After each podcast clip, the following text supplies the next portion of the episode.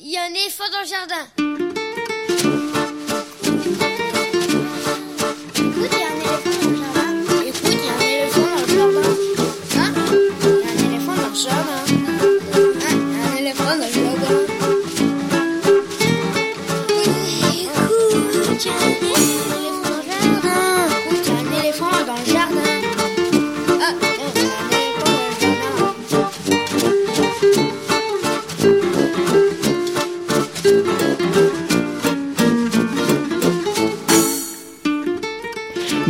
Véronique Soulet au micro pour l'actualité culturelle des enfants petits et grands en Ile-de-France. Ce matin, gros coup de projecteur sur le cinéma d'animation avec Yves Bouvray, l'un de nos chroniqueurs cinéma de cette émission, à l'occasion de la sortie en salle aujourd'hui de Pachamama. Mais pour commencer l'émission, les petits papiers d'Estelle, la revue de presse d'Estelle Laurentin. Bonjour Estelle. Bonjour Véronique. Et ce sera dans quelques instants. Le musicien et compositeur Pierre Hamon, qui en a composé la musique, et Juan Antin, le réalisateur du film d'animation Pachamama, qui sort donc sur les écrans aujourd'hui, sont les deux invités d'Yves Bouvray. Ce sera à 10h45. Cinéma d'animation encore, avec la 16e édition du Carrefour du cinéma d'animation, qui démarre aujourd'hui pour quatre jours au Forum des images à Paris. Isabelle Vanini, programmatrice au Forum des images, nous présente cette édition. Ce sera à 11h20. Dormir 100 ans, la pièce écrite et mise en scène par Pauline Bureau sur la thématique de l'adolescence, est à l'affiche du théâtre de la Colline en ce moment, et c'est à voir. Nous avions interviewé Pauline Bureau au début de sa création en 2016, et nous vous proposons de réécouter cet entretien, ce sera à 11h30. Et puis en toute fin d'émission, Lionel Chenaille lit un extrait d'un roman de littérature générale sur le thème de l'enfance et des infos sur les spectacles, les CD, les livres pour les enfants qui viennent de paraître. Bienvenue dans notre jardin, vous écoutez LYFM, nous sommes ensemble jusqu'à midi. Gilles Brézard assure la mise en onde de l'émission, merci à lui. L'adresse de la radio 42 rue de Montreuil dans le 11e, le téléphone du studio 01 40 24 29 29, le site aligrefm.org, le mail éléphant at aligrefm.org, mais aussi le Facebook de la radio, le Facebook de l'émission, le podcast de l'émission, bref, tout ça pour nous prendre de nos nouvelles, nous donner de vos nouvelles. On les attend avec plaisir et vous pourrez suivre la publication des podcasts et vous informer sur les prochains programmes. Et pour commencer, l'éléphant de cette semaine, ça va être celui de Nathalie Tual, un éléphant blanc, extrait de son livre CD Contine pour chanter les couleurs. Il a été édité par Didier Jeunesse en 2013.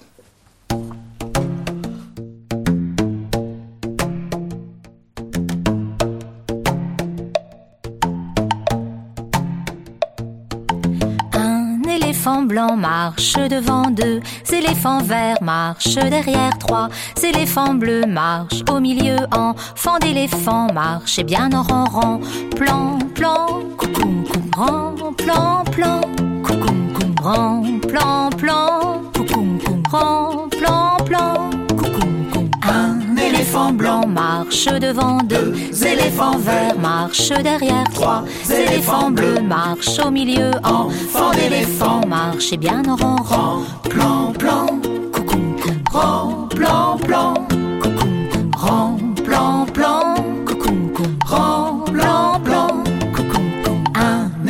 éléphant blanc marche devant deux, éléphants verts marche derrière trois, éléphants bleus marche au milieu, enfant d'éléphant marche et bien en rang rang, plan plan, plan plan,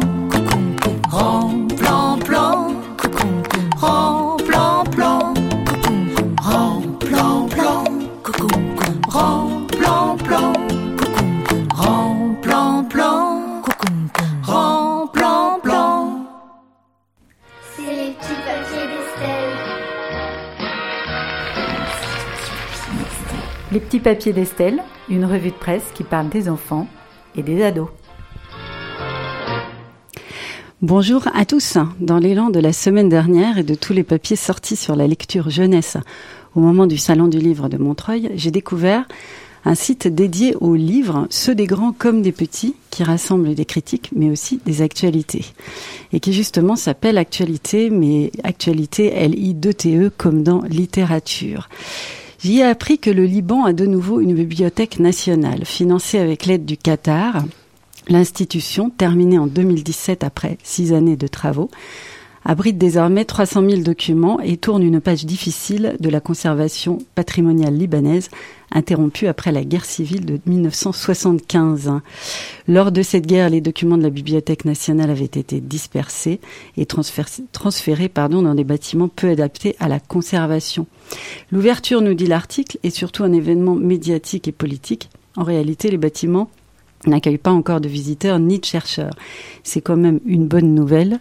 La bibliothèque qui gagne contre les guerres, pour l'instant en tout cas, donc affaire à suivre. Et toujours dans ce site, sur ce site Actualité, je sais pas comment on dit, Actualité ou Actualité, comme on veut sans doute, j'ai découvert une initiative lilloise. Métro, tramway ou bus, toujours de quoi lire avec Biblio Mobi. Alors Mobi, on l'aura deviné, c'est pour téléphone mobile. C'est euh, une initiative qui a été lancée dans la perspective de donner aux usagers des transports lillois de quoi lire durant leur trajet. Une application gratuite, bien sûr. On peut y télécharger des œuvres numériques. Les choix de lecture sont établis par le réseau des bibliothèques et médiathèques de la métropole de Lille. Et puis, c'est renouvelé toutes les deux semaines. Alors, on y trouve des textes classiques. Ça, bien sûr, c'est pratique parce que c'est libre de droit. Mais également des nouveautés propres à l'application, des œuvres d'auteurs régionaux et des contenus pour la jeunesse. Cette semaine, nous dit le site Actualité, on peut y redécouvrir Alphonse Allais et ses contes de Noël ou Le chant de Noël de Charles Dickens. Alors c'est depuis une application qui s'appelle Melcom, M-E-L-C-O-M-E pour Android et iOS, y compris bien sûr si on n'habite pas Lille, on a le droit d'aller lire là-dessus même si on n'est pas dans le métro lillois. Et cette appli, donc pour les lecteurs, c'est un peu Noël avant Alors à ce propos, on va changer de sujet avec Femme Actuelle et un papier sur les cadeaux, et plus précisément ceux qu'on ne peut pas offrir. Alors que faire? Ah, Gudule, viens m'embrasser et je te donnerai un frigidaire, un joli scooter, un atomixer et du dalopio, une cuisinière avec un four en verre, des tas de couverts et des pelles à gâteau, une tourniquette. Alors, persuadé de la toute-puissance du Père Noël, votre enfant demande un jouet qui dépasse largement votre budget ou qui est même tout à fait impossible à trouver. Que pouvez-vous lui dire sans détruire la féerie de Noël? C'est la grave question que se pose Femme Actuelle cette semaine. Mais bon, après tout, euh, c'est peut-être pas si bête de réfléchir à ça. Alors, euh, quelques conseils de psychologue plus loin. L'idée, c'est finalement de dialoguer avec les enfants, de dire que Noël, le Père Noël ne peut pas tout. Et aussi, bien sûr, pour les tout petits qui n'y verront que du feu, de tricher et de trouver des alternatives moins chères aux marques parfois demandées. Alors bon, bah, l'article est quand même un poil décevant parce qu'il dit rien du tout sur la pression publicitaire qui s'exerce à cette période. Pourrait mieux faire sans doute. On peut néanmoins jeter un œil sur le guide que conseille cet article, parce que bon, c'était un peu ça le propos, écrit par la dite psychologue, celle interviewée justement. Peut-être qu'il est plus complet, ça s'appelle le psy guide de la discipline pour les enfants de 0 à 10 ans de Suzanne Vallière aux éditions de l'Homme. Mais au sujet du Père Noël, je suis tombée sur un blog étonnant et un article qui ne l'est pas moins. Le blog promet rien que de la médecine et de la biologie, mais sous un autre angle. Il est abrité par le journal, enfin le site du quotidien Le Monde, et s'appelle Réalité biomédicale. pas sexy sexy comme ça au premier abord, sauf quand il nous parle de la santé du Père Noël, passé au crible par les médecins. Est-ce que vous vous êtes déjà demandé de quelle maladie de peau, par exemple, pourrait souffrir le Père Noël, Véronique? Jamais. Non, bah, moi non plus, je ne m'étais pas demandé. Eh bien, d'autres l'ont fait. Deux médecins français et les deux compères ont établi une longue liste de troubles cutanés dont pourrait souffrir celui dont les conditions de travail ne ressemblent à aucune autre. Alors, le blog nous rappelle que le patient réside dans le village de Korvat Tunturi, en Laponie finlandaise, et sillonne chaque année dans la nuit du 24 au 25 décembre le ciel du monde entier, souvent en plein froid. Il s'agit d'un homme de type caucasien, originaire d'Europe du Nord, âgé de plus de 65 ans. On le présente comme fumeur, aïe aïe aïe, et consommateur de soda. On taira bien sûr la marque du dit soda. S'ensuit une liste de maladies dont le Père Noël pourrait être la victime de la rosacée qui lui fait peut-être des papules et pustules sur les joues et le nez, à la paniculite, c'est joli le nom de maladie si on y réfléchit bien, avec apparition de nodules rouges et douloureux, moins joli pour le coup, sans compter le stress physique et émotionnel considérable, les engelures, une transpiration intense Vu qu'il quitte rarement ses vêtements chauds, n'oubliant pas qu'il va dans le sud aussi, le Père Noël, et qu'en Australie, c'est le plein été à Noël. Bonjour le costume rouge et les bottes fourrées. Sans compter que ce pauvre Père Noël évolue à bord de son traîneau à une altitude de 9000 mètres, similaire à celle où volent la plupart des avions commerciaux. Or, on par des études conduites auprès de pilotes de ligne et du personnel navigant des compagnies aériennes que les rayons ultraviolets et cosmiques ont une action cancérigène. Alors, il s'agit bien sûr, hein, je cite le blog, d'apporter un regard amusé totalement décomplexé sur le Père Noël, personnage folklorique et figure anthropologique, afin de mettre en garde les gens exposés aux mêmes facteurs de risque, risque qu'il s'agisse de l'embonpoint, du manque chronique de sommeil, de l'exposition prolongée aux rayons ultraviolets, au froid, etc. Et ce blog cite un article du British Medical Journal. En fait, ça passionne les foules, la santé du Père Noël, il faut le savoir. Et pour euh, cet article dit à quel point le comportement et l'image du Père Noël sont en contradiction avec les messages actuels de prévention. C'est vrai que ce gros bonhomme euh, qui fume tout le temps, c'est quand même bizarre. L'article est drôle et sérieux à la fois. C'est une approche plutôt marrante de la médecine. Finalement, ça fait quand même pas de mal. Et puis, euh, moi, j'ai une petite ordonnance perso pour le Père Noël.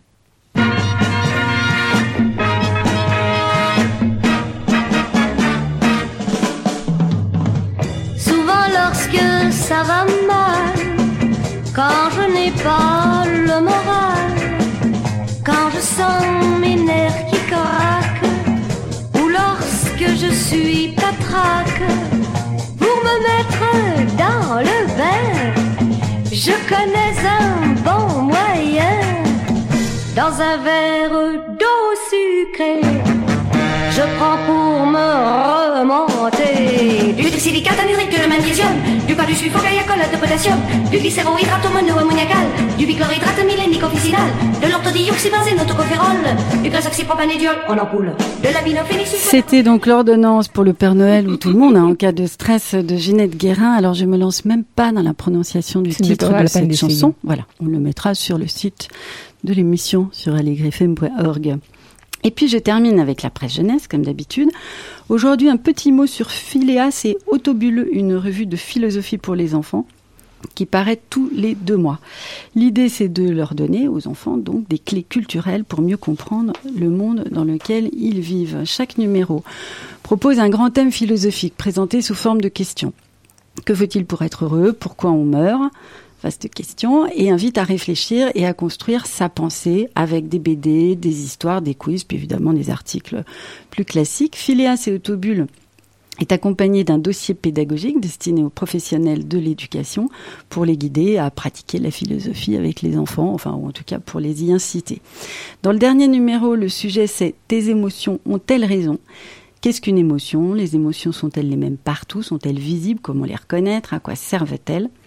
Ce magazine est coédité en Belgique par deux associations à but non lucratif. Alors ça s'appelle Laïcité Brabant Vallon et Entrevue. Et puis j'y reviendrai plus en détail car même si c'est pour les enfants, le sujet de la pratique de la philosophie et de ce qu'elle peut leur apporter, nous apporter d'ailleurs, mérite qu'on y consacre un peu de temps. Donc on dépiotera le numéro de ce mag en janvier prochain. En attendant, vous pouvez déjà aller jeter un œil sur le site de Phileas et Autobulle, donc euh, www.phileaseetautobule.b. Et puis comme quand on aime, on ne compte pas, on va se quitter en écoutant une deuxième fois, mais cette fois en entier, la complainte du progrès par Boris Vian. Au revoir. Merci Estelle, à mercredi. La complainte du progrès.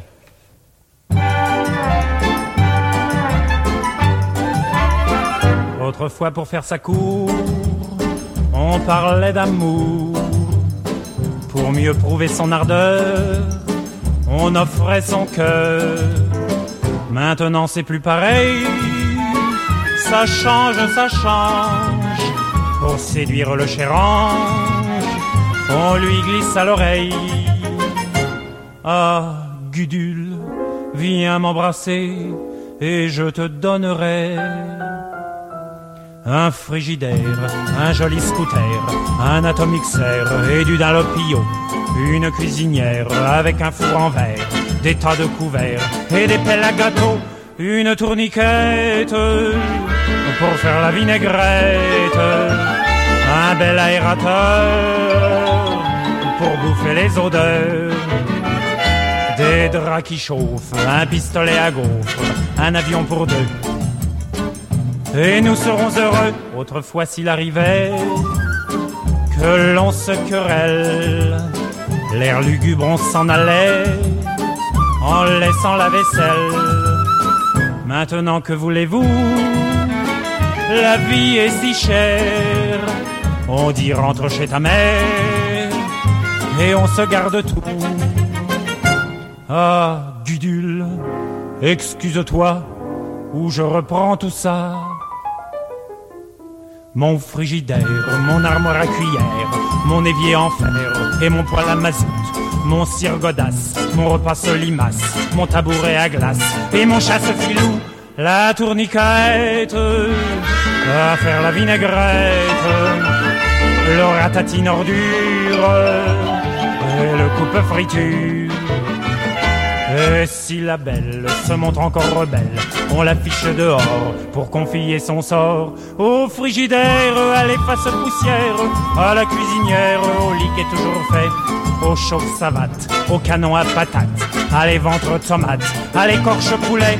Mais très très vite, on reçoit la visite d'une tendre petite qui vous offre son cœur.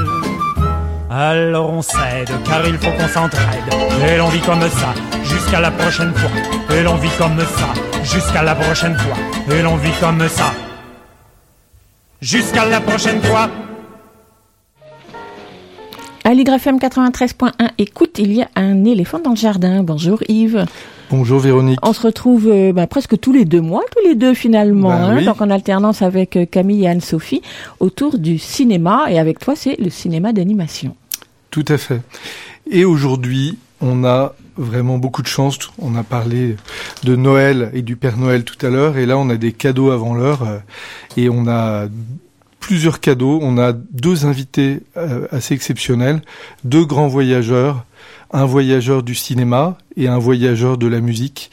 Et un voyageur du cinéma, c'est Juan Antin, voilà, qui a traversé l'Atlantique pour venir s'installer en France pour un projet, il va nous dire depuis combien de temps il, le mène, donc euh, qui sort en salle aujourd'hui, Pachamama. Pachamama, retenez bien ce nom, c'est une pépite que, qui nous est offert par, euh, par euh, Juan et il s'est associé avec pour ce un voyageur de la musique, un grand voyageur de la musique dans le temps, Pierre Hamon, qui nous fait aussi le plaisir et l'honneur d'être là aujourd'hui, qui est un spécialiste euh, de, la musique. Alors spécialiste, il a voyagé dans différents types de musique euh, ancienne, musique médiévale, la musique euh, baroque et la musique de, la Renaissance. Et aussi, il est spécialisé dans les musiques précolombiennes andines. Ça, on en reparlera un peu plus tard. D'abord, Juan, tu es né en Argentine. Euh, voilà, tu as étudié le cinéma. Voilà, euh, donc dans une école de cinéma, il y a un premier film qui a été remarqué, euh, euh, voilà, au cinéma, euh, qui est sorti, euh, qui avait été primé au Festival d'Annecy il y a bien des années, qui s'appelle Marcano les Martiens. Mercano le Martien. Et euh, aujourd'hui, tu reviens donc bien des années après avec Pachamama. Et avant qu'on commence euh, notre cycle, et euh, je vous propose d'écouter le premier extrait de Pachamama, et après on va dire qui sont les protagonistes. Je déteste brosser les pommes de terre. Elles naissent comment les pommes de terre, Walou Mama Ah, voilà une question très intéressante. Voyons voir si notre petite Naïra peut y répondre, puisqu'elle se prépare à entrer bientôt dans le monde des grands. Hé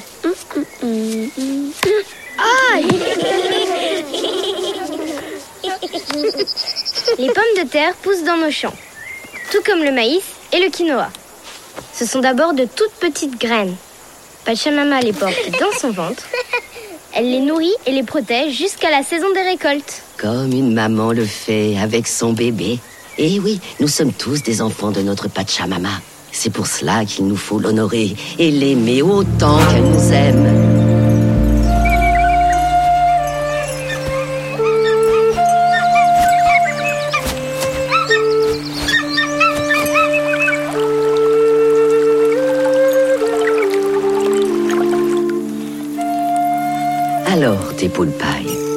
Comment allons-nous montrer notre gratitude à Pachamama pour que notre récolte soit abondante? Euh, et bah, euh, de- demain il y a la cérémonie. Je vais offrir ma première offrande et Naira aussi. Et bam Après ça, on deviendra des grands. Et voilà. Alors, on entendait Walou Mama, voilà, une maman du village, qui parlait donc avec euh, un jeune homme, un jeune garçon, on va dire, et Naïma, qui vont avoir un rite initiatique. On est à quelle époque? On est euh, au temps des Ça, conquistadors c'est euh, à, peu près euh, 1530, euh, au temps de, de Sanka. C'était l'époque avant l'arrivée de, conquistadors dans les Andes, mais c'était déjà après, bien après la, la, la 50, euh, bon, 40 ans après l'arrivée des colons. Mais euh, ce peuple, euh, c'était, ils étaient encore dans, dans, sous les jours de Sanka et, et, et juste avant l'arrivée des conquistadors, dans le, notamment Francisco Pizarro qui est arrivé sur le- au Pérou euh, voilà, pour euh, de- conquérir le, le Sanka.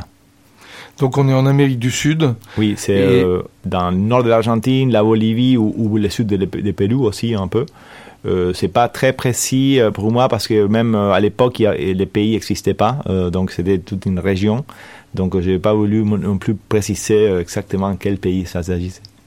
Et toi, comment est venue la, la jeunesse du projet? Tu as grandi en Argentine? Moi, j'ai grandi en Argentine, euh, j'ai des grands-parents espagnols et j'étais toujours un peu contrarié avec cette conquête euh, qui est toujours rac- racontée du côté, euh, du côté espagnol, euh, notamment euh, par rapport à, aux, croyances, euh, fausses croyances euh, qui sont installées dans la société euh, et qui sont apprises aux enfants aussi à l'école que, les, que euh, avant en Amérique, il y avait que des sauvages, qu'il n'y avait pas de, de, de culture, et puis que c'est les Espagnols qui arrivent avec la langue, la culture et, et la religion. Mais voilà, ça c'est la chose que j'avais appris à l'école, et moi c'est un- une chose que je voulais euh, vraiment. euh, Petit à petit, j'ai commencé à, à, rencontrer un peu la culture indigène. Euh, j'ai voyagé beaucoup dans des communautés parce que ma femme est anthropologue et elle faisait du travail socia- social dans les communautés dans le nord de l'Argentine. Et puis j'ai rencontré des chamans, j'ai rencontré des chefs de, de- communautés et j'ai pu euh, leur poser des questions, voir vraiment leur point de vue. Et, j'ai tombé, euh, tombé amoureux de la culture de la Pachamama, de la culture de la terre, de l'amour à la terre.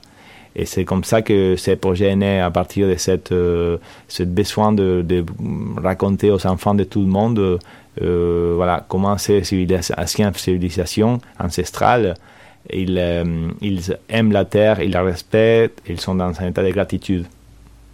Ouais, c'est un conte, hein, c'est une histoire, mais c'est un conte très moderne en fait, parce que ça parle euh, d'écologie, ça parle, il y a une certaine dimension métaphysique, comme tu dis la, la Pachamama. Euh, là, on est en Europe, on est au sous-sol du studio Radio Aligre, donc à Paris, mais on est en lien avec le sol, on est en lien avec une dimension bah, tellurique et forte, qui est la même que celle que, que vivait, et donc euh, Oui, c'est justement cette dimension euh, c'est intéressante pour moi parce que dans, cette conquête, euh, dans cette période, il, y a, eu une, rencontre en- entre des civilisations qui avait un regard euh, diamétralement opposé euh, de la même chose. La terre pour le pour les conquistadors qui arrivent, c'est un, un, objet à maîtriser, à dominer et à extraire richesse. Et encore aujourd'hui, pour la société euh, moderne occidentale, euh, la terre c'est euh, elle est dominée par l'homme, elle est, elle est modifiée, elle est pillée de ses ressources. Et de l'autre côté, il y a, la, culture ancestrale amérindienne, pas seulement dans les Andes, mais aussi en Amérique du Nord, tous les Indiens de, ils considèrent la terre comme leur, leur mère. Ils considèrent, c'est pour ça que terre-mère, c'est Pachamama, c'est Pacha, ça veut dire euh, univers, Mama, ça veut dire mère, c'est la même uni- mère universelle. Pour eux, ils font partie même de la terre. C'est la terre, les, les, les- l'être humain, les plantes, les animaux sont tous en tout unis avec la terre. Et c'est pour ça que euh, parler d'écologie, euh, c'est un peu, voilà, c'est pas, pas tout à fait, c'est un- de façon un peu indirecte, on peut dire que c'est écologique, mais c'est parce que eux, euh, ils, considèrent que ça, fait partie de, eux-mêmes. Alors c'est, faire mal à la terre, c'est faire, ça fait mal à eux-mêmes. C'est pour ça que cette, cette culture ancestrale, ils ont des solutions à nous apporter aujourd'hui. Alors, c'est un. Est-ce que tu peux nous parler Tu es, venu euh, en France, euh, donc euh, t'installer pour euh, la production du film. C'est un film que tu portes de- depuis longtemps. Alors, on va dire, rappeler quand même que c'est un dessin animé à hauteur d'enfant, visible dès 5 ans, avec vraiment un travail graphique, esthétique assez merveilleux, avec des couleurs vraiment très belles, chatoyantes, une inspiration très forte de, de, de la culture andine et, et des, des, des Incas qui a, qui a été travaillé dans de la 3D, de la 2D. Enfin, est-ce que tu peux nous raconter euh, rapidement bah, comment euh, ça s'est passé? Qu'est-ce qui t'a Oui. amené à faire ce grand voyage? Effectivement, ça a été euh, un long voyage euh, dans les temps, dans, dans l'espace aussi. Euh, ça a commencé en Argentine il y a 14 ans, cette aventure. Et à l'époque que j'ai commencé à écrire l'histoire, à partir de tout ces, euh, c'est une histoire inventée, c'est c'est- pas c'est pas c'est pas basé dans dans dans, dans des, dans des- il y a un peu la la la, la, la les, les faits euh, l'histoire de la conquête, mais, mais toute la partie initiatique, les schémas de Tepulpai, c'est un peu inventé. Et quand j'ai commencé à, écrire cette histoire, euh, Maria Gelemaya, qui a fait la création graphique du film, elle commençait à faire des dessins, elle commençait à faire de petits personnages comme ça euh, et, et des petites euh, planches de, des- dessins en couleur. Et puis ensemble, on a commencé à, faire, pousser euh, cet euh, univers graphique. Et, finalement, euh, j'ai rencontré Olivier Deban, qui est un producteur français, qui m'a proposé de faire une coproduction. Et je suis déménagé, on a déménagé en famille en, France pour, la faire. Finalement, on a trouvé, après quelques années de recherche de financement, on a trouvé Didier Brunner et, Damien Brunner de Folivari, qui sont assurés la production du film. Alors, pour- juste euh, pour dire, c'est les producteurs du Grand Méchant Renard et d'Ernest et Célestine. Donc, euh, Oui, t'es tombé quand même sur les meilleurs producteurs Oui, euh, moi, j'avais- français contemporains. Moi, j'avais déjà, pour moi, c'était un peu un rêve parce que voilà, Didier Brunner, c'est quand même un, un maître d'animation Oui. Euh, française. Et puis, j'avais déjà pitché le projet il y a quelques années, mais à l'époque, il était en train de partir des armateurs. Il pouvait pas prendre en charge ce, ce projet. Et euh, j'ai insisté encore une fois, une deuxième fois, parce qu'il faut toujours, euh, voilà, il y a beaucoup de persévérance qu'il faut mettre dessus. Et puis finalement, il a accepté, euh, quand il a, il a quitté les armateurs, il a formé sa propre boîte avec Damien. Et puis Folivari, ils ont finalement accep- accep- accepté de produire euh, les films. Et c'était aussi un rencontre assez incroyable parce que euh, Damien, il avait vécu à- au Pérou, euh, il avait rencontré sa femme là-bas. Et ça résonnait chez lui aussi quelque chose au niveau personnel. Et, et c'est aussi, Pachama s'est fait aussi avec des, comme ça, des belles rencontres et des belles synchronicités. On avait eu le plaisir, d'ailleurs, on peut les réécouter, de les accueillir Damien et Didier Brunner sur une émission précédente il y a un, un peu plus d'un an. Et euh, peut-être le projet s'est concrétisé du coup su- sur l'écriture euh, d'être à hauteur d'enfant, d'être euh, sur cette dimension de, de quête initiatique, alors qui a un sens réel en plus et scénaristique dans, dans le film. Et euh, tu as travaillé avec Patricia Vanex et après tu as travaillé aussi avec une directrice euh, artistique, euh, Aurélie Raphaël. Raphaël. Est-ce que tu peux nous dire ce, ce Oui, c'était la collaboration, c'était euh, aussi euh, très chouette parce que euh, moi j'avais un scénario qui faisait 120 pages, qui était euh, qui était très long et, très complexe. Et, puis quand, quand Didier il a lu la première version, il a dit oui j'aime bien le scénario, mais il y a trois films ici, il faut il faut faire court, il faut il faut aller à l'essentiel, il faut trouver un compte. Et j'ai trouvé la, la première partie, c'était la- l'acte 1K du film. Euh, voilà, que c'était la partie peut-être plus intéressante pour, pour, démarrer. Et puis euh, là, on a travaillé avec Patricia pendant un an pour euh, peaufiner encore cette, cette scénario qui était déjà il y avait plein d'idées, mais qui, voilà, qui, qui, fallait quand même, faire un peu de tri. Et avec Patricia, on a bossé super bien ensemble. On a, on a fait la version du scénario qui finalement c'est, voilà, fini. Ça, ça, ça, ça appartient à production un an après. Et puis après, euh, Folivari, ils ont euh, mis autour de moi une super bonne équipe, euh, euh, Aurélie Raphaël notamment dans la direction artistique. Et là, hum, Aurélie, elle a fait un peu la l'adaptation à la 3D parce que le film au début il était censé euh, il était censé être de se faire en, stop motion. À l'époque j'avais l'idée de faire le film en stop motion. Parce que je voulais euh, aussi avoir cette matière dans la terre, euh, cet euh, aspect un peu terreux des matériaux, des matériaux. euh, pour les personnages et aussi euh, un peu un peu la- la- les côtés dorés de Sanka, les côtés euh, armure de, de, de, de mé- métallique de, Conquistador. Et, et- et voilà, pour moi, le dessin, c'était un peu opaque. Je trouvais que de, faire un dessin animé, c'était, euh, voilà, il, il, il, aurait manqué un peu de, matière. Et puis finalement, euh, Didier Brunner, il a voulu, euh, il m'a proposé de le faire en 3D. Et, et voilà. Et finalement, avec avec toute la matière, on a fait, on a scanné des textures, on a fait, on a fait plein de, on a mis plein de matières dans, dans, dans l'image. Et finalement, on a, on a trouvé un, un style graphique euh, qui qui est, qui est, je pense que que c'est très réussi et que que que, que ça respecte aussi la la le style originel euh, un peu stop motion. Le film, il reste quelque chose euh, de, de, de stop motion. Parfois, les gens pensent que c'est stop motion même parce que l'animation, c'est assez simple. Et, et je trouve que finalement, je- j'étais content du résultat. On va écouter un deuxième extrait avant de parler de, cette rencontre en- dont on a esquissé entre ces deux grands voyageurs qui sont devant nous, qu'on a la chance d'avoir euh, ce matin.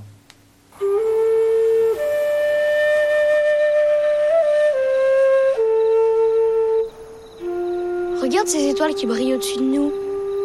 C'est la constellation du Grand Condor. Tu la vois, Naira? T'es encore en train de rêver, toi. Moi, tu vois, je peux pas m'empêcher de penser à Walumama. Elle était si malade quand j'ai quitté le village. T'inquiète pas, Naira. Je suis sûre que le chaman va la guérir. Et s'il y arrive pas? Et si on retrouve pas notre Waka? Qu'est-ce qu'on va devenir?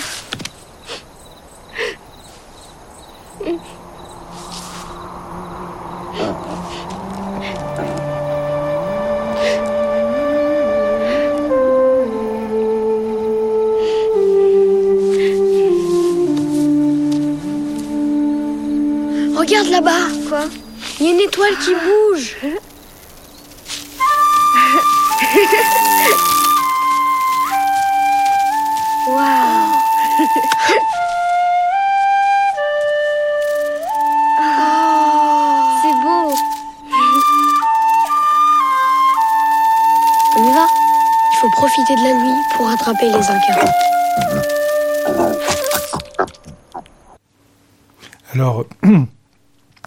Vont chercher la, la, la Waka, en fait, hein, qui est. euh, c'est ça la quête. Donc, ils vont à, à Cusco chercher la Waka qu'ils doivent ramener au village. En fait, on, on- comme ça a été cité, on peut juste dire que c'est un peu le, l'enjeu de, de leur, leur quête, quête initiatique. Voilà.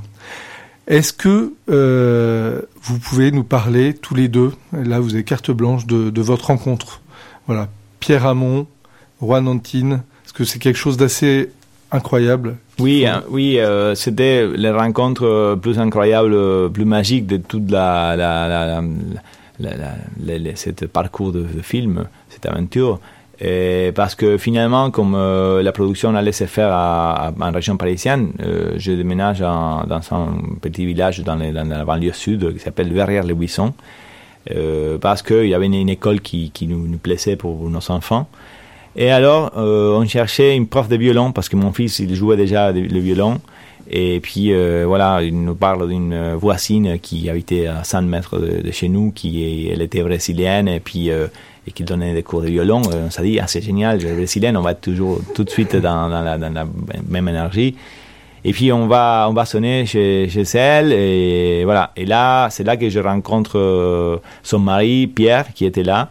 Et euh, c'était un moment où euh, moi j'étais un peu euh, inquiet parce que la musique du film, ça m'a posé quand même euh, des, des, des incertitudes parce que moi je voulais une musique qui soit à la fois précolombienne, que déjà ça n'existait plus, on, sait- on- tu vois, il n'y avait pas d'enregistrement, donc euh, il, il fallait un musicien qui puisse faire. Moi, je voulais pas faire euh, avec la musique andine euh, d'aujourd'hui, que ça, ça a devenu un peu un cliché aussi. Oui. et, et de l'autre côté aussi, il fallait faire la partie des musiques de Renaissance espagnole pour l'arrivée des conquistadors. Et j'étais dans cette, cette, cette souci, les moments où je tombe chez Pierre et Maïka. Et puis, euh, bon, je commence à parler avec les maris euh, de la, prof de, de, de violon, et puis il, me- raconte qu'il était musicien. Et moi, ça m'intéressait parce que moi, je suis un peu aussi amateur de la musique, et puis, et puis euh, je lui demande quel style de musique. Et c'est là qu'il me dit euh, la phrase euh, fulminante. Moi, je suis euh, la musique ancienne européenne. je fais mes médiéval, euh, baroque, renaissance. Mais ce que j'aime bien, c'est la musique précolombienne. Et puis euh, là, il m'amène dans sa cave où il y avait une collection d'instruments précolombiens, des flûtes euh, de, millénaires euh, et des plumes de condor. Il commence à faire de la musique avec des plumes de condor. Oui, c'est vrai que cette rencontre était vraiment aussi extraordinaire de mon côté parce que trois, cinq minutes peut-être après avoir rencontré Juan, je battais l'air avec des plumes de condor. Je jouais dans une sans rien savoir de, de voilà de, de son projet. Et quand on pense que le, con- le condor c'est vraiment le, le totem quoi de l'esprit totémique de Pachamama. Hmm. Donc que la première rencontre se fasse autour de ces plumes de condor et avec ces flûtes, c'était absolument incroyable. Une question que je n'ai jamais été posée. Et, et tu, tu battais des plumes avec tout le monde? Non, non. Cinq minutes après euh, rencontrer ou... Non, non, parce que je crois, je crois même que, que, que Maïka, quand tu lui as demandé, parce que tu as, tu as vu en fait euh, chez nous en montant qu'il y avait quelques euh, éléments de, des vases précolombiens, enfin en tout cas il y avait quelques instruments qui traînaient. Et tu, et tu lui as demandé qu'est-ce que c'est ça? Et euh, il me semble que Maïka, en fait, euh, t'aurait ré- répondu, c'est mon mari parce qu'il est un peu spécial. Alors justement, on veut avoir la preuve qu'il est un peu spécial. C'est pour ça qu'on est à la radio ce matin. Et euh, Pierre, tu, nous as fait le, cadeau d'amener euh, des, instruments euh, donc précolombiens. Ils seront en photo hein, un peu plus tard sur le sur le site. Et on voit qu'il y a des instruments avec, on voit qu'il y a des vraisemblablement des, des, des, tiges, des bouts de, plumes de condor. Il y a, des. On parlait tout à l'heure de terre. Euh, Juan parlait de terre. On voit qu'il y a des instruments en, terre cuite, euh, j'imagine. Est-ce que tu peux nous faire une présentation? Et il y a des micros, comme par hasard, qui ont été installés. Et euh, du coup, on va plaisir. Après, il y a peut-être cette question, mais vous répondez au moment où vous le souhaitez. Comment est-ce que vous avez travaillé ensemble, justement, évidemment, hein, sur cette partition avec ce Oui, voyage, toi, que tu as fait dans le temps et, et dans la musique, et comment ça a nourri le, film Ben, en fait, là, ce que j'ai apporté, ce sont quelques instruments, uniquement quelques-uns, parce que pour la, la bande originale, j'en ai utilisé beaucoup plus. Et puis, euh, par contre, vous n'aurez pas les instruments donc de l'époque Renaissance où là, il, voilà, il fallait Ouais. euh, d'autres musiciens. Mais j'ai apporté des instruments qui pour nous étaient importants justement à, à mettre dans cette bande parce que ce que tout de suite Juan, enfin après cette rencontre, évidemment, il m'a pas dans les dix minutes qui ont suivi proposé de faire la musique du film, hein, entendons-nous bien. Ah, mais c'était voilà, Même si j'ai les pensées. mais, mais c'est vrai que quelques jours après, moi, ça m'a trotté dans la tête.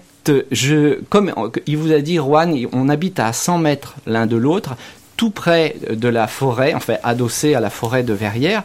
Et c'était au mois de septembre, il faisait beau. Et moi, j'a- j'adore en fait aller dans la forêt. euh, et j'adore parfois aller dans la forêt avec des flûtes. Et je suis tout de suite parti dans la forêt avec une flûte. euh, et trois jours euh, après, donc dans la forêt, je suis revenu avec avec un air parce qu'il m'avait entre temps quand même parlé de Tepulpai, de Naira, de cette histoire du petit garçon. Et je suis passé chez Juan aussi et je lui ai voilà, je lui ai sifflé un air que je venais de recevoir, on va dire, dans la forêt de, de Verrières. Et tout de suite, euh, voilà, ça, euh, je pense que ça, ça lui a plu, ça a accroché, puis on a commencé, voilà, à discuter un petit peu plus. Et euh, donc, euh, euh, la chose qui, sur laquelle on était tous les deux, en fait, je pense qu'on a la chose qui est extraordinaire aussi, c'est qu'on a toujours été en phase tout le temps. Été d'une fluidité, c'est absolument magique hein, et incroyable. Esthétiquement, on avait, on allait toujours dans les mêmes euh, directions. Euh, avec bien sûr euh, des, va-et-vient parce que Juan savait vraiment aussi ce qu'il voulait comme musique et comme esthétique de musique pour son dessin animé.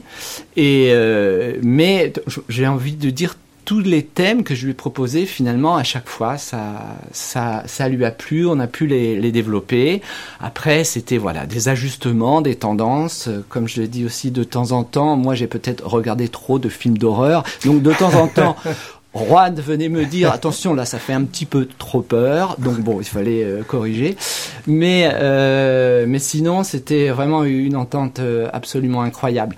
Et l'idée donc c'était vraiment qu'il y ait la même richesse au niveau sonore cette explosion de couleurs qu'il y a dans, dans, le, dans le dessin animé au niveau des timbres, d'aller, d'avoir aussi la même démarche, euh, puisque le graphisme de Pachamama est vraiment inspiré de tout l'art précolombien, qui est, je dirais, la, la même euh, démarche profonde et sincère pour la musique, c'est-à-dire d'aller rechercher des instruments qui existaient avant euh, l'arrivée des conquistadors.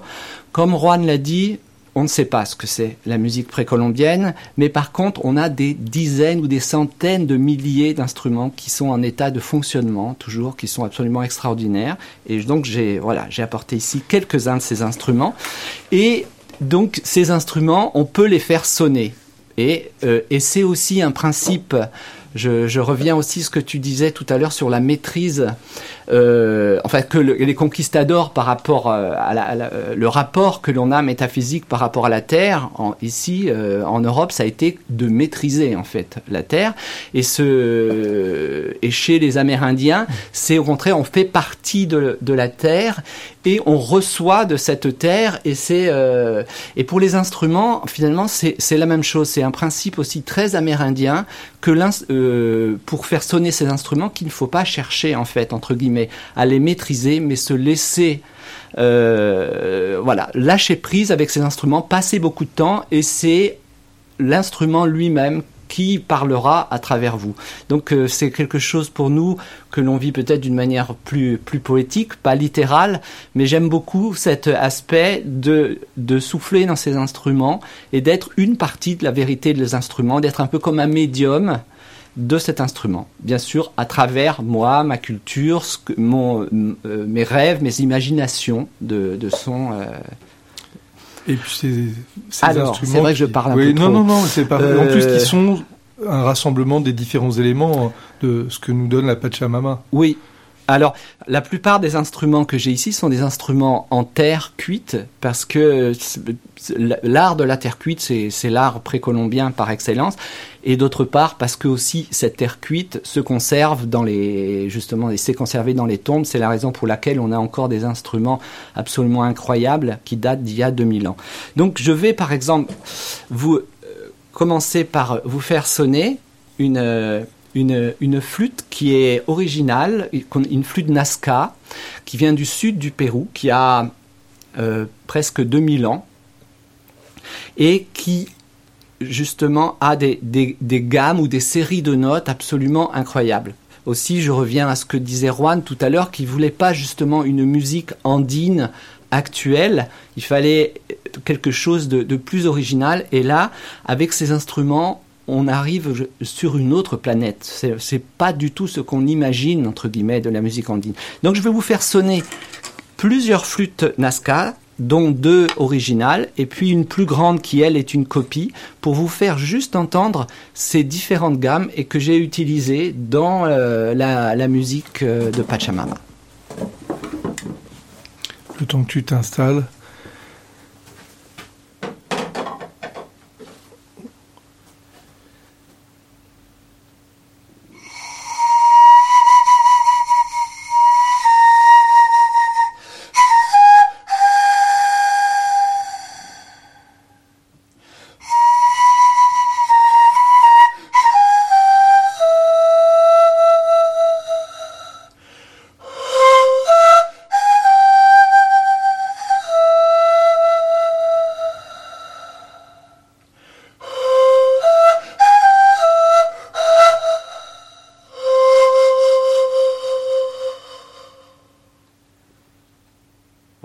Première flûte, donc il y a 1800 ans. Donc je trouve ça toujours extrêmement émouvant pour moi de, faire sonner un instrument qui a sonné il y a 1800 ans et qui entre-temps euh, était resté probablement dans des tombes, puis après des collections privées. Une autre pour vous montrer ces gammes différentes.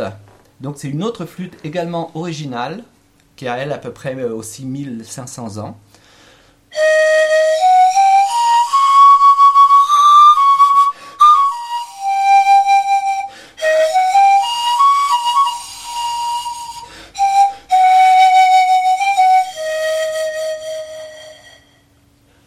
On se croirait presque plus dans le blues que dans la musique euh, andine. Et une dernière qui, elle, n'est pas une flûte originale, mais qui est vraiment une copie, qui était une plus grande flûte et que j'ai aussi utilisée dans, dans des scènes de la grotte des ancêtres, parce que ces, ces gammes ou séries de notes que l'on a, elles sont toutes assez mystérieuses et finalement elles étaient idéales pour évoquer cette sensation de mystère qui, euh, qui était importante aussi dans certaines scènes du film.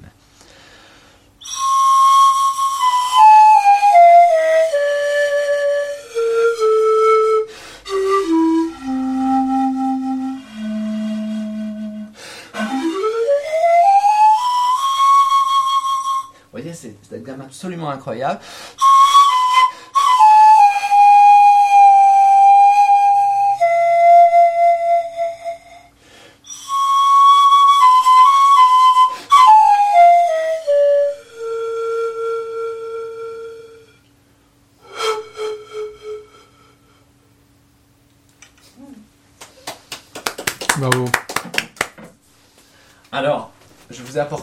Quelques autres instruments.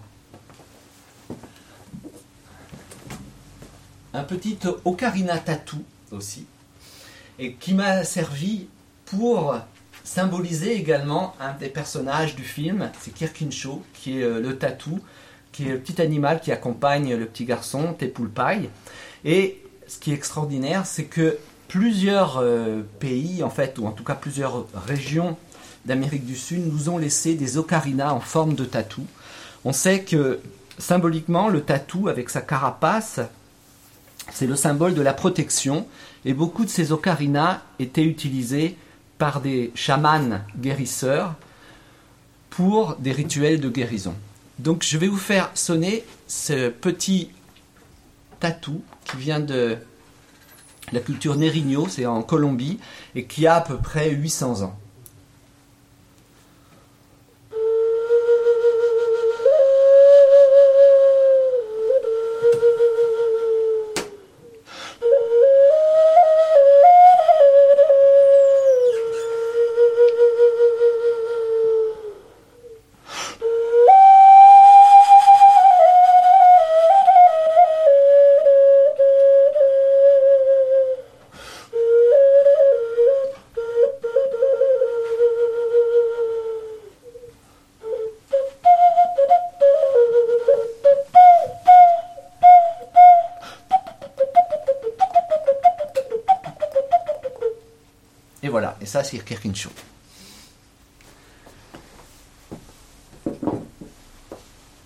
Un autre instrument aussi que j'ai utilisé symboliquement qui correspondait exactement aux scènes, c'est une flûte triple serpent. Donc il y a plusieurs scènes dans euh, Pachamama avec des serpents qui sont les gardiens de la grotte. Et donc pour moi, voilà, c'était une évidence qu'il fallait absolument pouvoir utiliser ces flûtes. A une forme de serpent, hein. C'est vraiment une flûte en forme de serpent. C'est une flûte triple. Donc il y a, c'est comme trois ocarinas qui seraient euh, collés les uns aux autres. Et ça, ce sont des instruments que l'on trouvait plutôt dans la zone euh, d'Amérique centrale, Golfe du Mexique. Euh, ce sont comme toutes ces flûtes euh, mayas, euh, flûtes doubles et triples, où le, le son, en fait, le, le fait d'avoir euh, plusieurs sons en même temps, euh, produit un, un phénomène qui agit sur le cerveau parce que ces sons, on va dire, pour nos oreilles occidentales, sont désaccordés entre eux et produisent des phénomènes de battement qu'apparemment ils, euh, recherchaient pour passer dans d'autres états de conscience. Parce qu'il faut savoir Mm. que pour toutes ces civilisations précolombiennes, la musique ou le son, parce que quand on dit la musique, on a toujours l'idée de musique divertissement euh, chez Mm. nous en Occident. Donc on va plutôt parler du son. Le son, c'est une porte d'entrée dans les autres mondes et une porte d'entrée dans d'autres états de conscience. Donc euh, un petit extrait de euh, sonore de cette flûte triple serpent.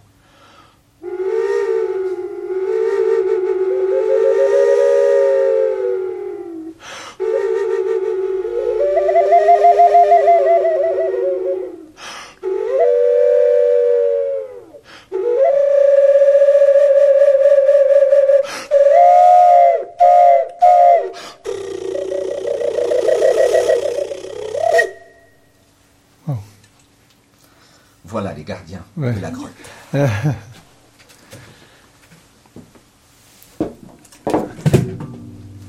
Voilà, je peux continuer avec juste une, une flûte aussi qui a qui est l'histoire de notre rencontre avec Juan. C'est cette flûte de pan en plume de condor. Donc la flûte de pan est faite avec le, le bas de, de ces plumes de condor. Je vous fais juste sonner un peu cet instrument, mais c'est vraiment l'histoire de, de ma rencontre avec Juan.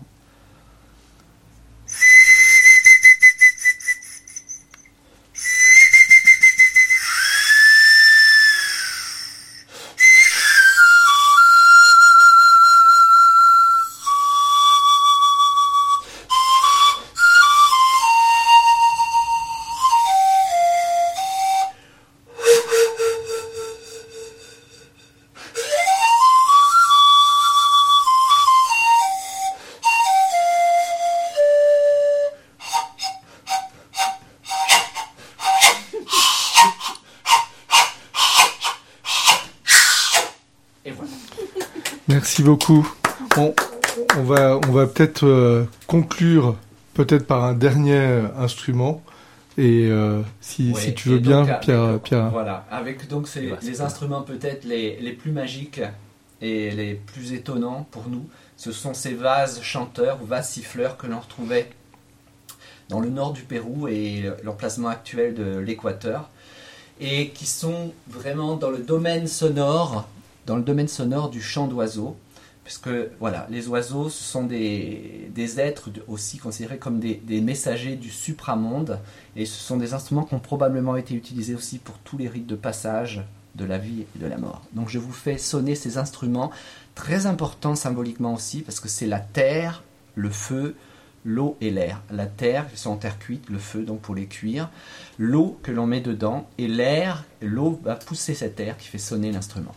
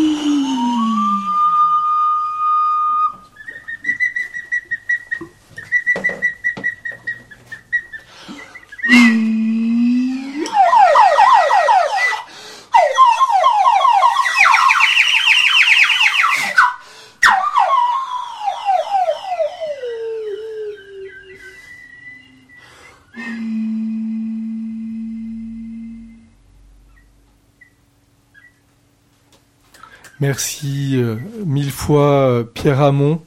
Euh, voilà d'avoir fait rentrer cette euh, cette volière et, ces sons euh, magnifiques donc dans le, studio ce matin c'est assez exceptionnel mais merci beaucoup Juan Antine pour ce ce très beau film cette pépite que vous nous offrez avec cette très belle histoire qui va vraiment toucher beaucoup d'enfants et même au-delà sur cette période de Noël parce que c'est un film qui est là et qui sera euh, là euh, longtemps euh, dans, dans le cœur des, des enfants et aussi des adultes qui vont le voir hein, parce que c'est vraiment un film comme on dit pour toute la famille parce qu'il va il va il va toucher tout le monde. Voilà et ça c'est assez c'est extraordinaire. En tout cas merci beaucoup.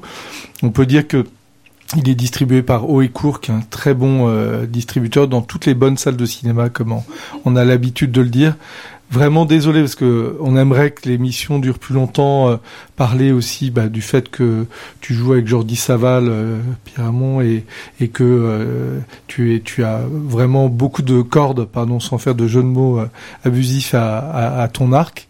Merci Juan. On, on va se retrouver hein, parce que le film débute euh, entre guillemets aujourd'hui dans les salles et il va avoir une longue euh, vie euh, dans des festivals, dans des salles de cinéma. Il y aura des rencontres. Il y a, il y a pas mal de choses qui vont se passer autour de, de Pachamama, qui est vraiment un, un film important euh, dans sa dimension euh, de conte, euh, voilà, auteur d'enfants écologique et puis euh, sur euh, des préoccupations qui sont euh, celles de beaucoup de monde aujourd'hui. Voilà. Merci mille fois. Merci. Merci à vous. On va terminer par justement la musique, euh, la chanson de, fin du film, qui est une très très belle euh, chanson, euh, voilà, qui démarre tout de suite. Merci beaucoup.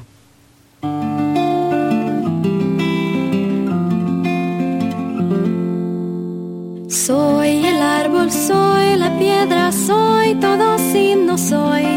Soy el niño y el cactus, todos somos uno.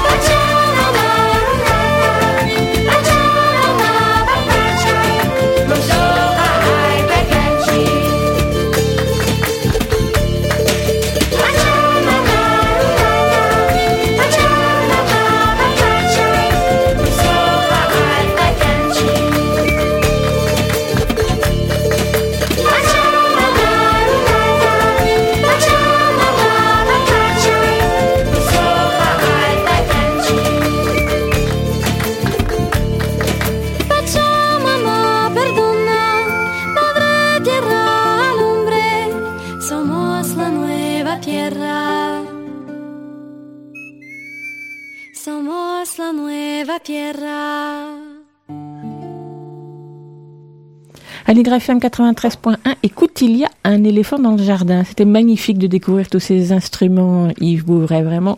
C'est un beau cadeau qu'on a eu ce matin. Et on continue avec toi, donc, notre, euh, notre focus sur le cinéma d'animation, puisqu'a lieu au Forum des images démarré aujourd'hui, le carrefour du cinéma d'animation. C'est la 16e édition. Alors, j'imagine, toi, qui es un grand spécialiste du film d'animation, que ce carrefour est un moment important dans l'année.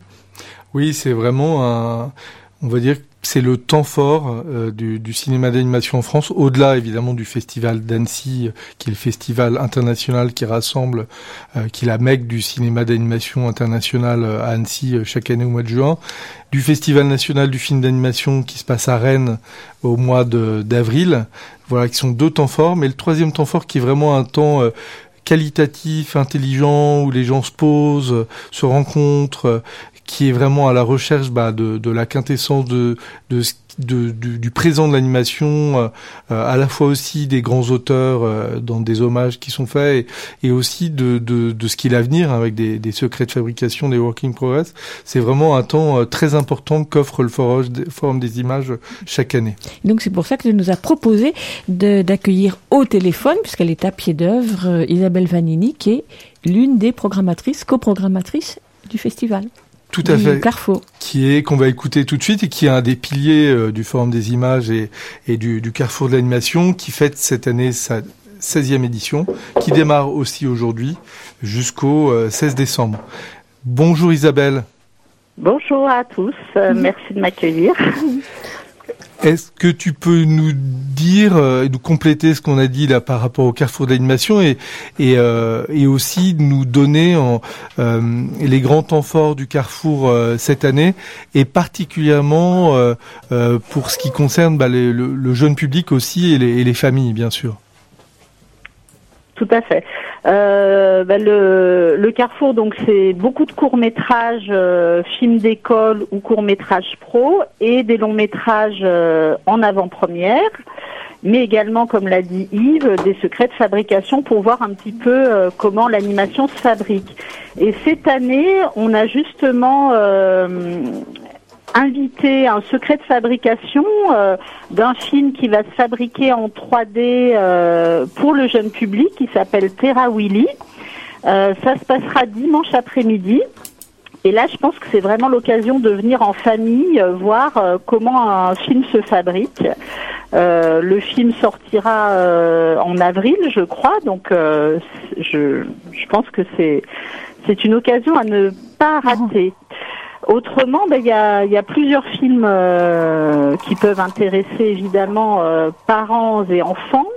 Euh, pour les classes, euh, dès jeudi à 14h, nous avons Le Prince d'Égypte, euh, qui est un long métrage euh, qui date de 1998, qui est repris dans une version restaurée. Et ce qui est intéressant dans cette projection, c'est que Christophe Serrand, qui, est un- qui était à l'époque le superviseur de l'animation, qui est français et qui vit euh, aux États-Unis euh, depuis de longues années, sera là pour montrer un making-of et expliquer vraiment comment ce film en animation traditionnelle s'est fabriqué. Donc euh, voilà, pour euh, ceux qui ont un, un frère et une sœur, une sœur et un frère, je conseille évidemment demain soir Miraille, euh, ma petite sœur, à 18h, pour comprendre euh, effectivement euh, d'où vient euh, la jalousie et comment accepter l'arrivée du nouveau venu. C'est Mam- un film merveilleux, et notamment pour les parents. Je De trouve. Mamoru au soda. Voilà. Euh, moi, j'ai j'ai retrouvé euh, un, un vécu. Je me suis retrouvée plongée, euh, voilà, dans les années, les jeunes années de mes enfants. Ça m'a beaucoup émue. Euh, il y aura également des films pour les plus grands, alors euh, plutôt 9-10 ans, voire les lycéens. Donc évidemment Funam de Denis Do, dont Yves parlerait très bien aussi, euh, qui est un long métrage qui va sortir en mars euh, sur euh, les Khmers rouges, euh, donc qui ont bouleversé euh, la vie familiale de Denis Do. Et ce jeune réalisateur raconte en animation traditionnelle le vécu de sa mère ces années-là. Donc c'est tout à fait poignant et très beau visuellement. Euh, je peux vous parler aussi du château de Cagliostro, le Oui. premier film de Miyazaki. Je pense que ça résonnera aux oreilles des parents et des enfants, qui va sortir en salle début janvier. Alors la séance est peut-être un peu tardive, c'est 20h30 samedi soir, mais enfin on a le droit de se coucher plus tard. Ouais, Donc c'est vraiment l'occasion de le voir euh, sur grand écran. Voilà. Euh, c'est une grande euh, histoire d'aventure et d'amour, euh, façon Miyazaki, euh, donc à découvrir absolument en salle. Pour les plus petits, euh, on va passer en avant-première une petite série qui s'appelle Pic de Dame Keeper Poems d'Eric O, Ah qui oui. est un cinéaste d'origine coréenne qui vit à Los Angeles, qui travaille pour Pixar. Il a fait une, une série très très jolie, euh, très fine, qui a gagné le, le cristal de la meilleure série à Annecy, ce fameux grand festival mondial. Et il sera là pour présenter cette série qui sortira en salle un petit peu plus tard. Au mois de mars. Voilà. On a aussi pour les 9-10 ans euh, deux films tout à fait différents. Les aventures de Mark Twain euh, en pâte à modeler de Will Vinton, euh, d'après les aventures de Tom Sayers. Et en avant-première, un film brésilien en peinture animée tout à fait étonnant, Tito et les ah oiseaux. oui. Voilà, qu'on présentera samedi après-midi, donc 15h pour les aventures de Mark Twain et 17h pour Tito et les oiseaux. Donc là, c'est un le film brésilien est un film euh, un peu science-fiction au scénario tout à fait étonnant et euh, palpitant, y compris pour les adultes. Euh, on a bon, Wardy, dont tu, tu pourrais parler aussi, Ah oui, euh. Yves, euh, voilà, qui est un film plus pour les 10 ans, donc qui vous place euh, du point de vue d'une petite Palestinienne euh, de 11 ans qui vit dans un camp de réfugiés et qui essaye de comprendre euh, son histoire familiale, d'où elle vient. Et euh, c'est un film en marionnette et en image 2D. euh, Ouais, qui est un, un très beau film de difficile. Ouais. Voilà. Avec l'animation- sujet difficile, mais euh, tout à fait étonnant. hein. L'animation de Pierre-Luc Grandjean. Et peut-être, est-ce que tu peux terminer par une dernière proposition, euh, bah, ton, ton coup de cœur? Euh, Alors, c'est pas évident hein, à dire, hein, parce que tu, tu aimes toute l'animation. Isabelle? Alors moi, j'aurais envie de pousser le public à, à franchir la porte pour voir du court métrage d'animation. On a trois séances le soir euh, vers 19h qu'on a appelé court métrage d'animation pro. euh. alors il y a toutes sortes de films. Il y a des films jeunes publics, il y a des films un petit peu plus abstraits, visuels, toutes techniques confondues. Et le court métrage est l'endroit, on va dire, le plus foisonnant, le plus inventif dans ce cinéma d'animation. Et je trouve ça très bien que voilà, les, les gens qui n'ont pas l'habitude de voir du court métrage viennent euh, tenter une séance comme ça, quoi. La proposition est lancée. Merci, Merci beaucoup. beaucoup. Merci beaucoup, Isabelle. Et donc la Ben, 16e. Bon, bon festival, bon carrefour. Et donc le Merci. Le carrefour du cinéma de l'animation, c'est depuis aujourd'hui jusqu'à dimanche et c'est au Forum des Halles, en plein cœur de Paris. Merci Yves Bouvray pour toutes ces ouvertures sur le cinéma d'animation que tu nous proposes euh, régulièrement dans cette émission. Merci, Je- Véronique. Je, sais qu'on reviendra sur un certain nombre de films dont vous venez de parler avec, euh, Oui. avec Isabelle, on aura l'occasion d'y revenir. Et il faut aller voir vraiment Pachamama, hein, qui est qui est bien plus qu'un conte écologique, hein, qui est vraiment une conte humaniste de transmission, euh, qui a cette dimension historique qui est vraiment assez assez formidable, vraiment à découvrir sous sous toutes ses formes. Et après écouter la musique euh, chez soi tranquillement aussi, c'est c'est formidable. Et on terminera cette chronique autour du cinéma en citant le dernier numéro de la revue Popcorn, une revue trimestrielle qui s'intéresse au cinéma pour les enfants, qui à chaque fois présente une œuvre. Celle de- du dernier numéro, du numéro 16, qui sort en décembre, n'est pas du tout un film d'animation puisqu'il s'agit de E.T., l'extraterrestre de Steven Spielberg, mais c'est une découverte sous forme de jeu, de récit, euh, d'échange, à découvrir donc dans la revue Popcorn. O sapo não lava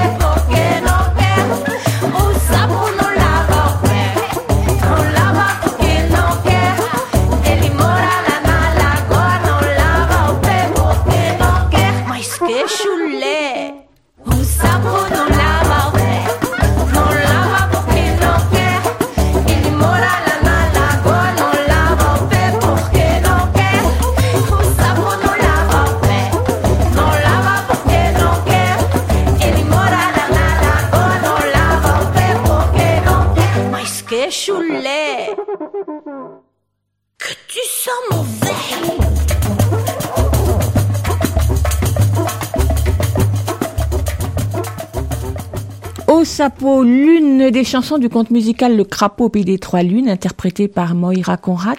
Le conte est signé Olivier Prou, qui l'a également mis en scène, on peut voir ce spectacle musical mercredi prochain, après-midi, à 15h, à la salle Aragon, d'Orly, avec les enfants dès 3 ans. Et il est édité en livre-disque, paru l'année dernière, au label Dans la forêt. Aurore et Théo ne se connaissent pas encore, ils sont tous les deux au seuil de l'adolescence, demeurent souvent seuls, se questionnent. Elle, elle joue du piano, se prend souvent en photo pour tenter de comprendre son corps qui se transforme, doit souffler seule ses bougies d'anniversaire quand ses parents ont préféré aller danser en amoureux. Lui, la clé de la maison autour du cou a un ami imaginaire bien présent avec qui jouer et discuter en attendant son père qui rentre tard tous les soirs.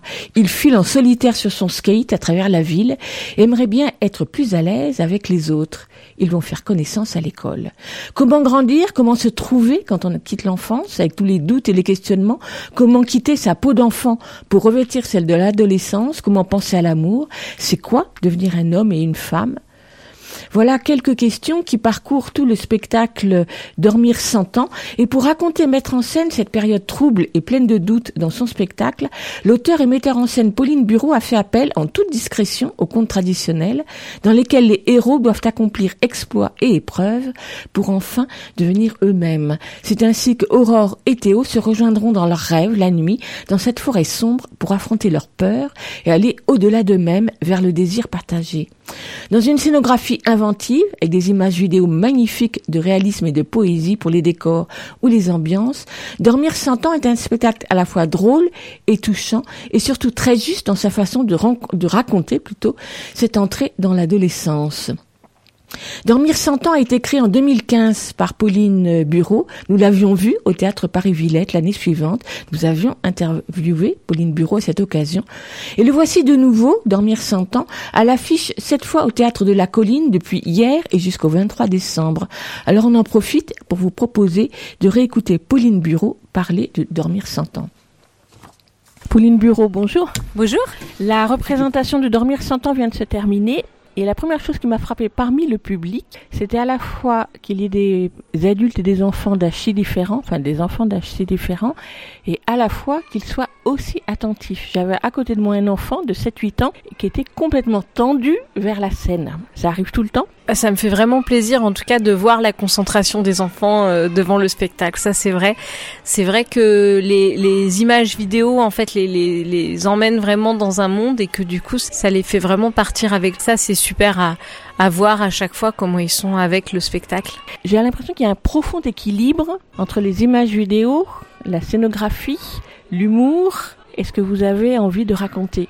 Je pense que c'est peut-être lié à la façon dont on a travaillé, c'est-à-dire qu'on a vraiment travaillé ensemble pendant deux mois pour cette création, que les acteurs étaient là, mais aussi euh, Yves Kuperberg qui a fait la scénographie et la réalisation des images vidéo en film d'animation, euh, Bruno Brinas pour la lumière, Vincent Hulot pour le son, la musique, Alice Touvet les costumes, on était vraiment tous ensemble en fait, et du coup ça a permis que ça se tisse au fur et à mesure avec euh, l'apport des uns et des autres. Alors Pauline, je veux bien qu'on remonte à la jeunesse du spectacle et donc euh, comme vous parlez d'un âge charnière qui est si important dans le parcours des enfants, d'où elle vient cette histoire pour vous? Je pense que au tout début, j'avais envie de parler de cet âge-là parce que je trouve que 11 ans, 13 ans, on dit aujourd'hui la préadolescence, entre l'enfance et l'adolescence, c'est un âge qui est difficile et qui avait été difficile pour moi. Et du coup, je me suis un peu replongée dans l'adolescente que j'avais été. Et puis euh, j'ai travaillé, on a travaillé pendant un an dans un collège à raison d'une fois, euh, d'une semaine tous les mois, et en rencontrant d'autres adolescents, ça aussi, enfin des adolescents d'aujourd'hui, on va dire, ça fait aussi euh, remonter un certain nombre de souvenirs. Et il y a des choses dont ils pouvaient parler, comme la solitude, voilà le moment en fait où on passe de l'enfant où on est tout le temps accompagné par un adulte à l'adolescent où les parents donnent la clé de la maison et on a comme ça un apprentissage de la solitude, des choses comme ça qui m'ont fait remonter des souvenirs. Et c'est comme ça que le, le spectacle est né. Alors vous dites on, on était dans un collège, c'était qui le on? Dans la résidence, en fait, donc euh, il y avait des actrices de la compagnie et une vidéaste aussi. On était quatre à être, euh, à avoir travaillé là-bas pendant un certain temps, parce qu'on a créé une petite forme pour les collèges qui s'appelle Modèle Réduit, et c'est à cette occasion-là qu'on a travaillé en collège. Le spectacle s'est construit avec les collégiens? Non, mais le fait de faire des ateliers d'écriture avec eux et de les entendre parler, ça a fait ressurgir des choses de ma propre adolescence. Vous disiez tout à l'heure que l'écriture s'est faite au plateau. Se faire au plateau, ça veut dire que ça se fait tous les jours, on se retrouve sur le plateau et on avance ensemble? Oui, ça veut dire que j'écris, mais que ce que j'écris, on le travaille tous ensemble au plateau et qu'au avec cette expérience-là, moi, je repars et je réécris. Concrètement, on se retrouve l'après-midi, on travaille, on répète à partir de ce que j'ai écrit, à partir aussi de ce que les acteurs apportent comme improvisation, à partir des musiques ou des chansons, voilà, d'un certain nombre de choses. Et puis, euh, on avance comme ça, quoi. Ça peut aussi partir d'un costume. Par exemple, le personnage du lapin est vraiment arrivé parce que la costumière avait trouvé ce masque. Alors, je veux bien qu'on parle des deux adolescents et que vous me les présentiez comme vous les avez construits, c'est-à-dire est-ce que ces adolescents et leur personnalité très forte, l'un et à l'autre, même s'ils sont en recherche d'eux-mêmes, est-ce qu'ils se sont imposés à vous très vite tels qu'ils sont ou vous, vous avez cheminé beaucoup? Non, le, le, départ, donc il y a deux adolescents, il y a Théo qui vient de déménager, qui arrive dans un nouveau collège, qui a un peu des difficultés pour aller vers les autres et pour se faire des copains, et qui a un ami imaginaire qui est euh, une grenouille. Entre une grenouille et un super-héros qui l'accompagne partout. Et puis il y a Aurore qui elle-même euh, a des petits soucis parce qu'elle compte tout ce qu'elle voit, les pas qu'elle fait, les bouchées qu'elle mange, les secondes dans la cour de récréation, etc. Et du coup, c'est un petit peu compliqué pour elle aussi d'aller vers les autres. Et euh, au fur et à mesure, en fait, euh, donc euh, dans la deuxième partie de l'histoire, ils vont euh, rêver. Et dans ce rêve, en fait, il va se passer énormément de choses. Ils vont, ils vont changer. Aurore va rencontrer un tigre qui va lui apprendre à rugir, et Théo va rencontrer un arbre qui va lui apprendre à pleurer. Et en se rencontrant en rêve, ils vont pouvoir finir par se rencontrer dans la réalité et par s'ouvrir à l'autre. Je crois que c'est ça que l'histoire raconte pour moi. Une grenouille, un crapaud, le roi grenouille? C'est qui ce personnage imaginaire, euh, super-héros et à la fois euh, compagnon de jeu et à la fois euh, un peu rude de temps en temps?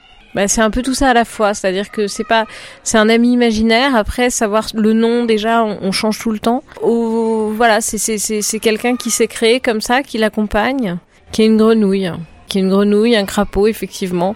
The Frog aussi, on voit que en fait ça, part d'une BD qu'il lit et qu'il aime beaucoup, qui s'appelle The Frog, où c'est un super héros grenouille. Et voilà, donc euh, moi ce que j'ai, ce qu'on s'est imaginé, c'est que ce personnage de BD lui plaisait tellement qu'il avait imaginé que dans la vie il l'accompagnait, qui lui donnait peut-être un peu de la force et puis qui lui permettait de se confier.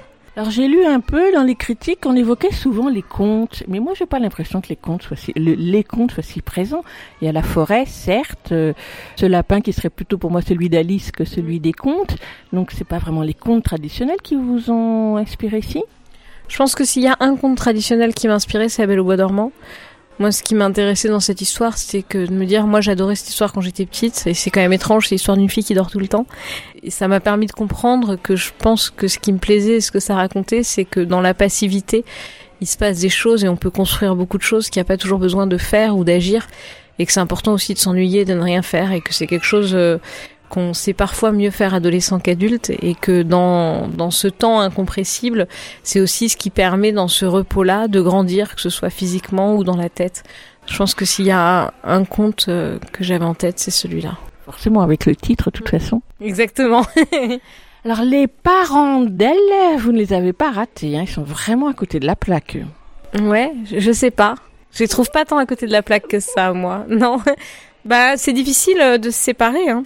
Je pense que c'est difficile pour un enfant de se séparer de ses parents, mais c'est difficile pour un parent de se séparer de son enfant. Et euh, j'ai l'impression que ses parents, euh, plutôt que de d'enlever le pansement lentement, ils l'arrachent, quoi. Mais que finalement, c'est un service aussi.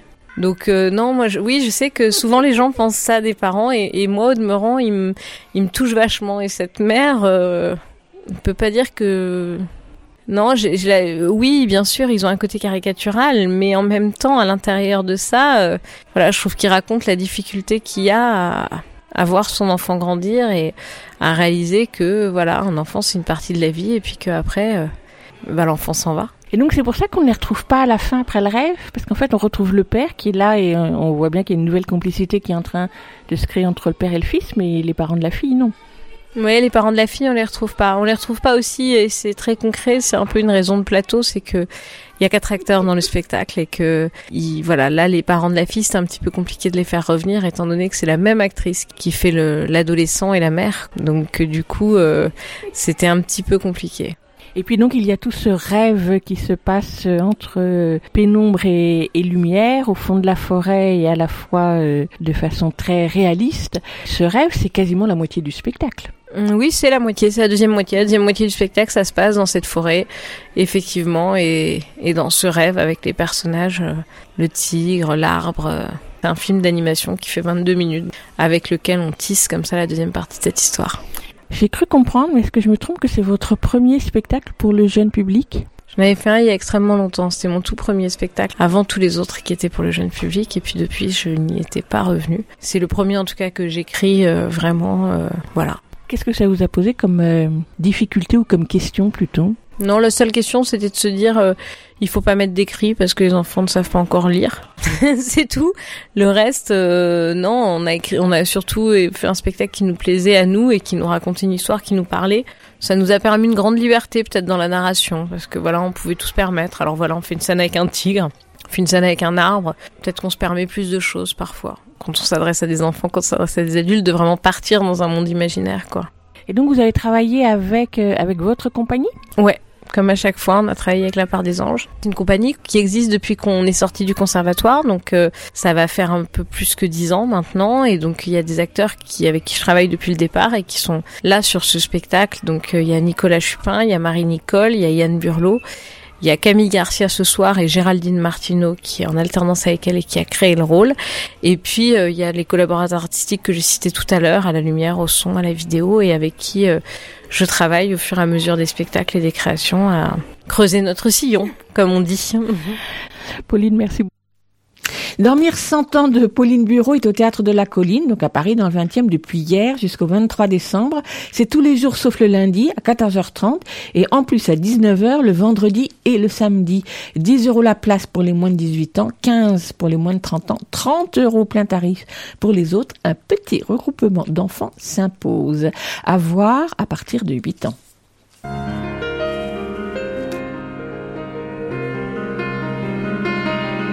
On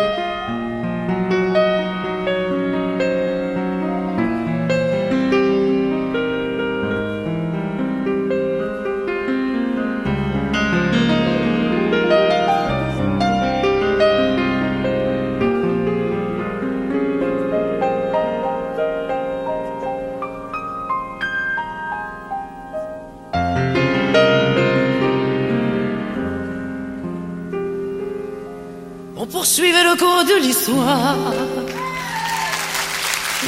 sur un cahier quadrillé. Et quand la guerre était terminée,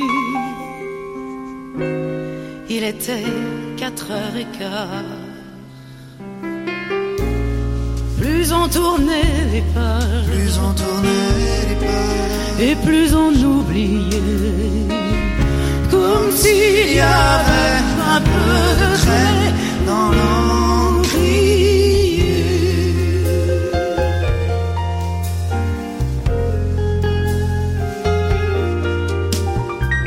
Le professeur était très bavard vers la fin de la journée.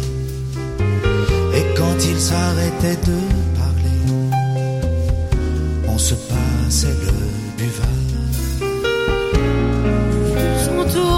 les pas, Plus on tournait les pages, et plus on oubliait.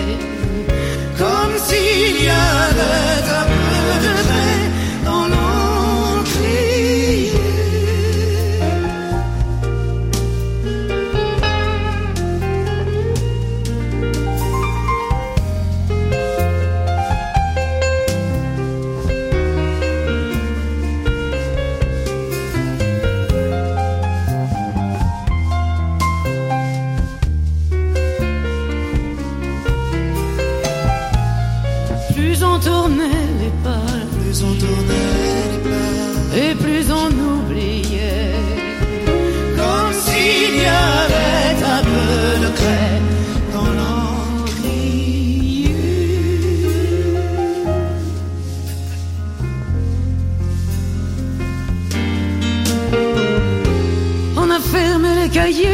soir sur la guerre inachevée.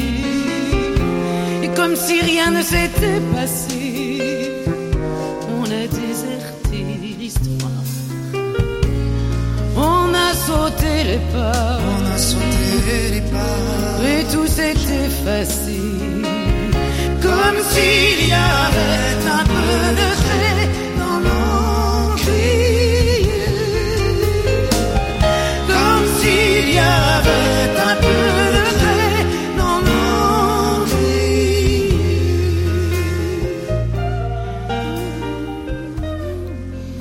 Catherine Lara, Alain Souchot, la dans l'encrier pour t'accueillir. Lionel, bonjour. Bonjour. Et introduire la lecture du texte d'aujourd'hui qui est Qui est Illettré de Cécile Ladjali. Donc euh, oui, c'est une histoire d'école. Enfin, en tout cas, l'extrait que j'ai choisi est une histoire d'école.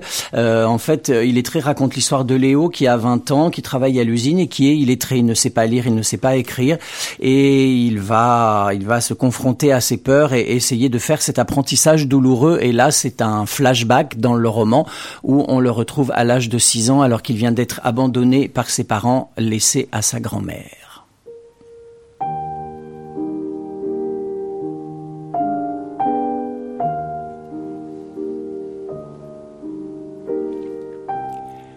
Lorsque la vieille dame se retrouva seule avec Léo, elle le serra fort dans ses bras, et la pression de sa poitrine contre le petit corps secoué de sanglots lui permit de dissimuler un hoquet de rage.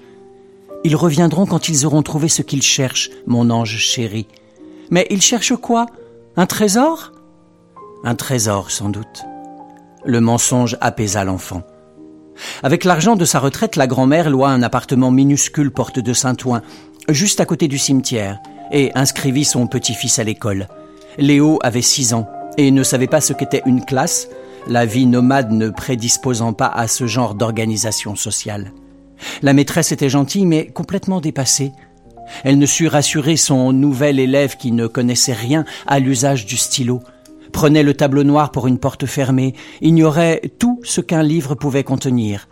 L'école et ses petites cérémonies quotidiennes terrifiaient le garçon. Habitué depuis la maternelle à tous ces exercices bizarres, ses petits camarades restaient sagement assis à calligraphier quand Léo avait l'impression de se dissoudre. La chaise se dérobait sous ses fesses, le cahier s'enfonçait dans le bois du pupitre, le stylo plume lui brûlait les doigts, l'odeur de l'encre lui portait au cœur. Il ne comprenait pas pourquoi il fallait se donner tant de mal pour ces choses aussi insignifiantes, alors qu'il lui avait été impossible de répondre à la question essentielle qu'avait posée la maîtresse le jour de la rentrée.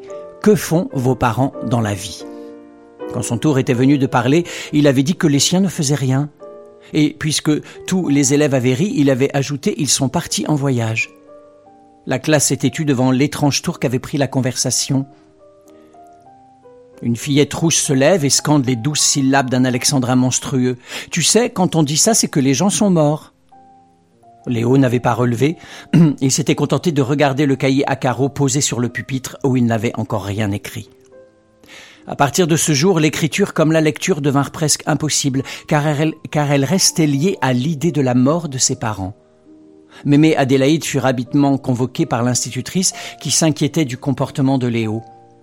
Il a perdu ses parents, n'est-ce pas? En quelque sorte. Ils ne sont pas morts. Ils sont partis sans dire où ils allaient. Depuis, je m'occupe seul de mon petit-fils, ce n'est pas facile, mais quel est le problème avec lui? Léo est un enfant adorable, toujours très sage, presque trop, mais il présente de sérieuses difficultés dans l'écriture des lettres et leur déchiffrage. Nous avons commencé la lecture syllabique en octobre, il se raidit et confond tout. Il essaye alors Oui, mais il n'y arrive pas vraiment. Quelqu'un l'épaule à la maison? Madame, j'ai été dentelière toute ma vie, je peux coudre des rubans, réaliser de la belle ouvrage, mais pour ce qui est de lire ou d'écrire, je ne sais pas. À la question de la révélation, le visage de l'institutrice s'éclaira. Sa mine grise s'autorisa de façon souveraine à capter le peu de lumière qui entrait dans la classe. Avant que la vieille dame ne lui parle, elle craignait que sa pédagogie ne soit défaillante face aux besoins spécifiques d'un enfant comme Léo. Mais à présent, il lui semblait évident que tout le problème venait de l'absence d'éducation de son élève, abandonné à une grand-mère analphabète. Tout à fait rassérénée, la petite femme rougeaude eut un mouvement d'extension du corps vers le haut, faisant des pointes pour se grandir. Elle resta ainsi un peu raide, un peu trop loin du sol quelques secondes à toiser mémé Adélaïde. Je ne vous cache pas que cela va être difficile pour Léo. Il est ce que nous, pédagogues, appelons un profil atypique. Mais il va de soi que nous ferons tout pour l'aider. Mémé Adélaïde sentit la moutarde lui monter au nez. Elle ajusta sa voilette car elle s'était habillée pour rencontrer l'enseignante et, avant de tourner les talons, lui serra la main sans enlever son gant ni prononcer un mot. Ni elle ni Léo n'appartenaient à cette engeance de pédants. Ils étaient simples, mais vrais.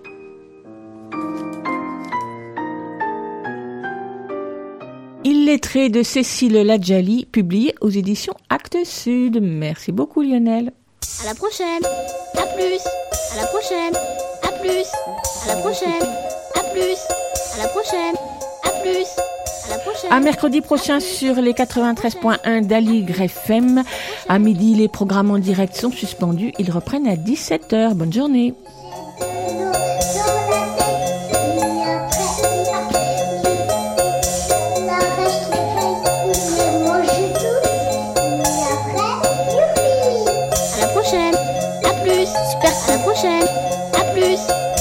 prochaine.